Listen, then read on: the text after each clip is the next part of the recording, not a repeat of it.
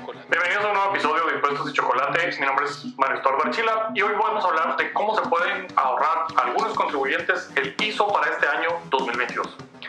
No se vaya a ningún lado, suscríbase, dele click a la campanita y síganos en el canal de YouTube, en Spotify, en Apple Podcast y también eh, suscríbase al blog en impuestosychocolate.com y síganos en Facebook, Impuestos y Chocolate, para tener eh, información de lo que estamos haciendo.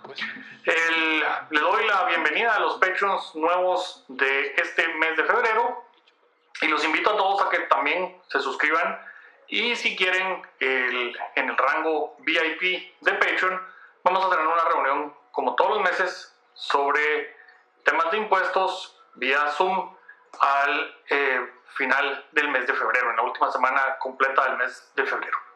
Así que vamos entonces a ver cómo es posible ahorrarse el ISO en este 2022 en algunas de las circunstancias particulares. El, ISO es un impuesto que pues eh, no vamos a ahondar en el hecho que ya debería de haber desaparecido, que sigue existiendo y ahí está, y es un impuesto verdaderamente horrendo en cuanto a las distorsiones que causa al peso económico que el ISO implica.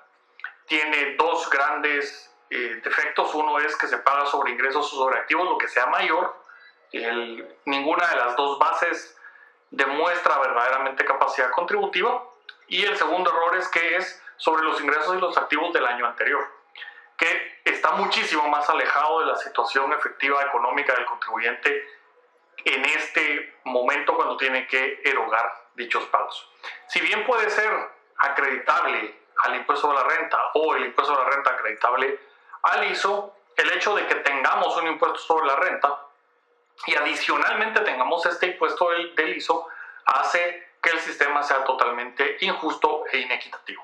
Espero que algún día entonces eh, la Corte de Constitucionalidad tenga los atributos para poder hacer que este impuesto desaparezca del país y deje de estarle solapando actos ilegales e inconstitucionales al Congreso, como eh, se ha visto en muchas eh, resoluciones de los años eh, pasados eh, y que se fundamentan básicamente en el hecho de que, como lo dijo alguna vez un funcionario de la Administración Tributaria en un foro en el cual yo estaba presente y les dijo, y era, eh, había magistrados de la Corte de Constitucionalidad y Suprema presentes y les dijo que tenían que entender ellos como magistrados que sus sueldos venían de lo que SAT podía recaudar y por lo tanto las sentencias que son a favor del contribuyente los dañaban a ellos como magistrados.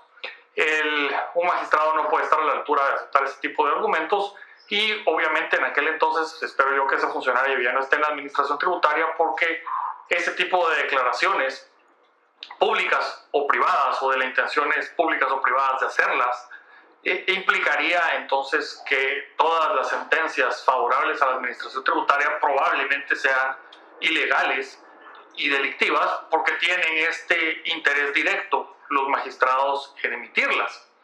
Eh, entonces es ese tipo de declaraciones que, que me pareció en aquel entonces, ya hace muchos años, eh, bastante, bastante irresponsables, eh, sembraron de todos modos en los que estábamos presentes y luego los que se enteraron de ese comentario, esa sombra de duda respecto a la imparcialidad con la que los jueces estaban eh, resolviendo en aquel entonces los fallos a favor de la administración tributaria, cuando, como en el caso del ISO, del YETAP o del YEMA, las inconstitucionalidades son bastante claras ¿verdad? y bastante, bastante evidentes.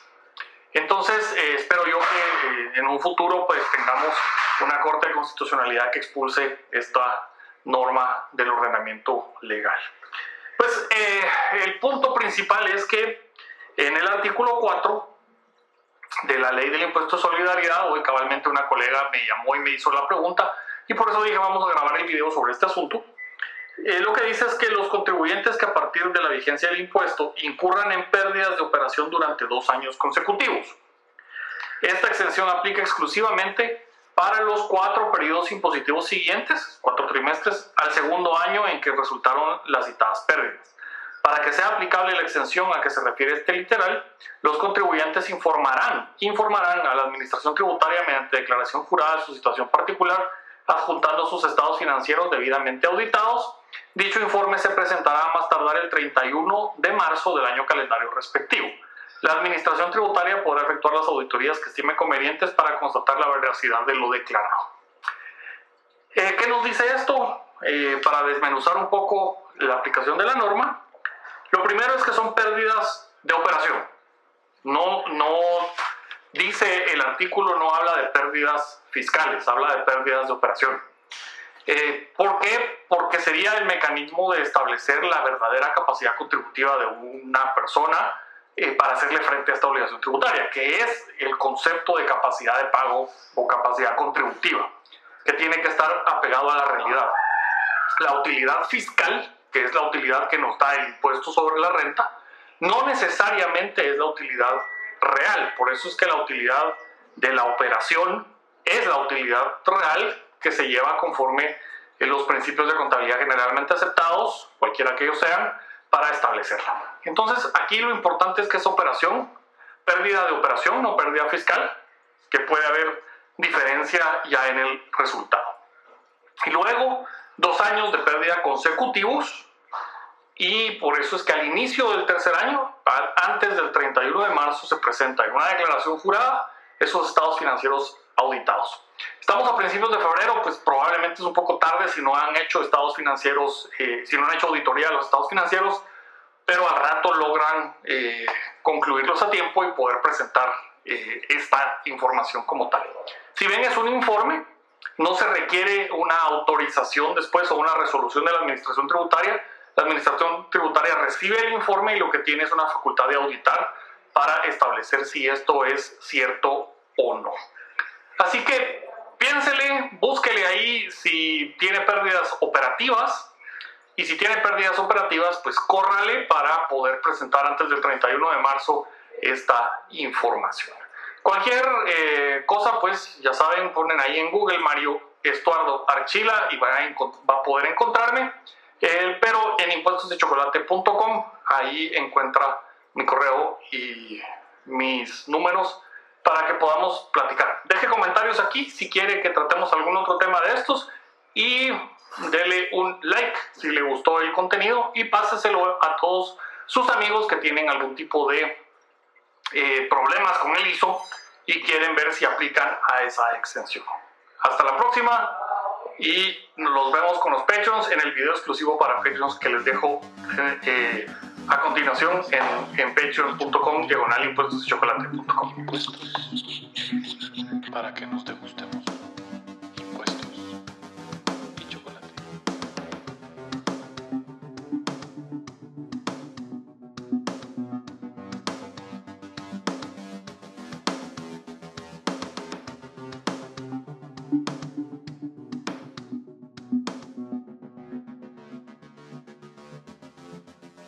gestos.